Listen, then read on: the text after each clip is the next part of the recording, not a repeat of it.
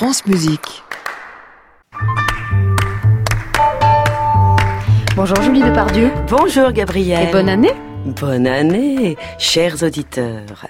Aujourd'hui, 1er janvier 2019, soyons fous et laissons-nous surprendre avec Wagner, des fantômes, le crépuscule des dieux, la mort de Siegfried et des extraits de la lettre d'un fou de Maupassant.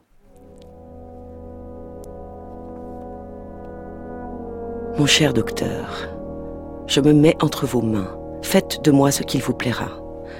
Voici l'histoire longue et exacte du mal singulier de mon âme. Je vivais comme tout le monde, regardant la vie avec les yeux ouverts et aveugles, sans m'étonner et sans comprendre.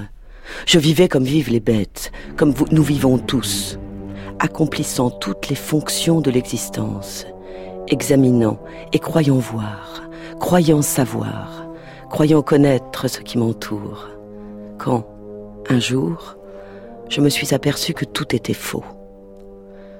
C'est une phrase de Montesquieu qui a éclairé brusquement ma pensée. La voici.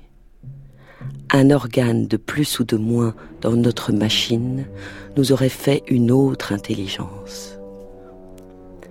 J'ai réfléchi à cela pendant des mois et des mois, et peu à peu, une étrange clarté est entrée en moi. Et cette clarté y a fait la nuit. Deux corps se heurtant produisent un certain ébranlement de l'atmosphère. Ce mouvement fait tressaillir dans notre oreille une certaine petite peau qui change immédiatement en bruit ce qui n'est en réalité qu'une vibration. La nature est muette, mais le tympan possède la propriété miraculeuse de nous transmettre sous forme de sens tous les frémissements des ondes invisibles de l'espace. Cette métamorphose accomplie par le nerf auditif dans le court trajet de l'oreille au cerveau nous a permis de créer un art étrange, la musique, le plus poétique et le plus précis des arts vague comme un songe et exact comme l'algèbre. Si nous avions quelque organe de plus, nous découvririons autour de nous une infinité d'autres choses que nous ne soupçonnerons jamais, faute de moyens de les constater.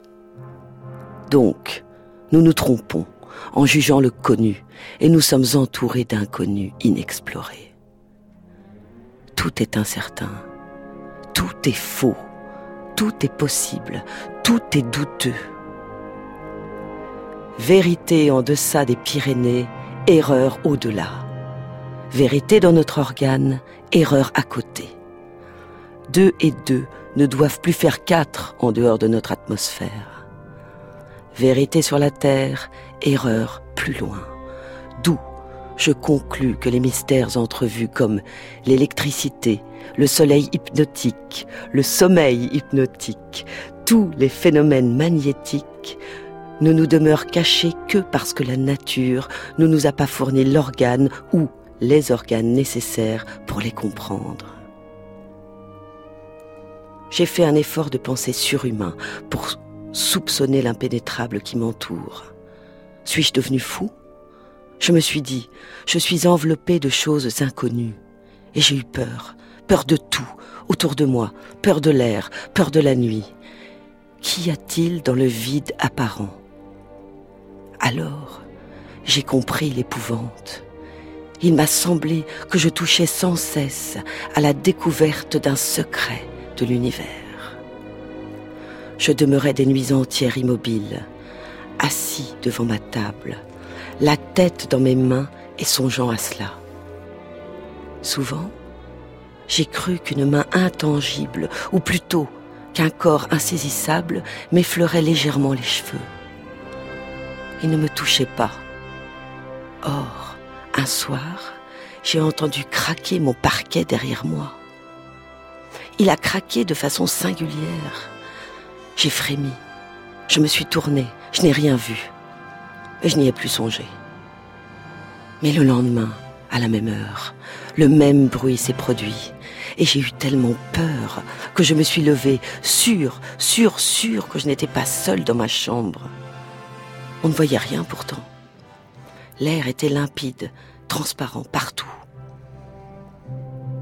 Le lendemain, je m'enfermais de bonheur, cherchant comment je pourrais parvenir à voir l'invisible qui me visitait. Je l'ai vu. J'ai failli mourir de terreur. Derrière moi, une très grande armoire à glace. Je me regardais dedans. J'avais des yeux étranges et les pupilles très dilatées. Puis je me rassis, comme tous les jours. Le bruit s'était produit la veille et l'avant-veille, à 9h22 minutes. J'attendis. Quand arriva le moment précis, je perçus une indescriptible sensation. Comme si un fluide, un fluide irrésistible eût pénétré en moi. Dans une épouvante et atroce. Et le craquement se fit, tout contre moi.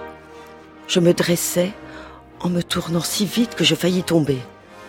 On y voyait comme en plein jour, et je ne me vis pas dans la glace, elle était vide, claire, pleine de lumière. Je n'étais pas dedans, et j'étais en face cependant.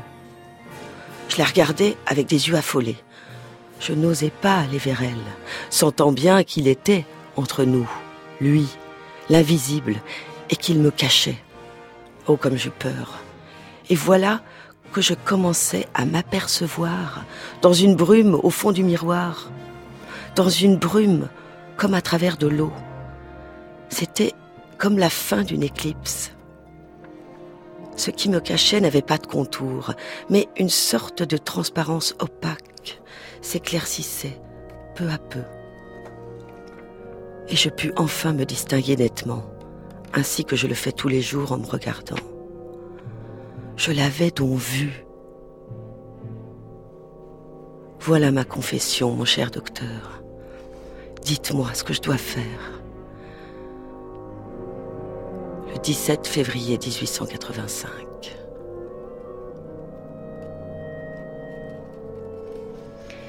Merci Julie Depardieu. Est-ce que le docteur a répondu? J'en sais rien. C'est une nouvelle de Maupassant et je trouvais que c'était bien de la dire aujourd'hui.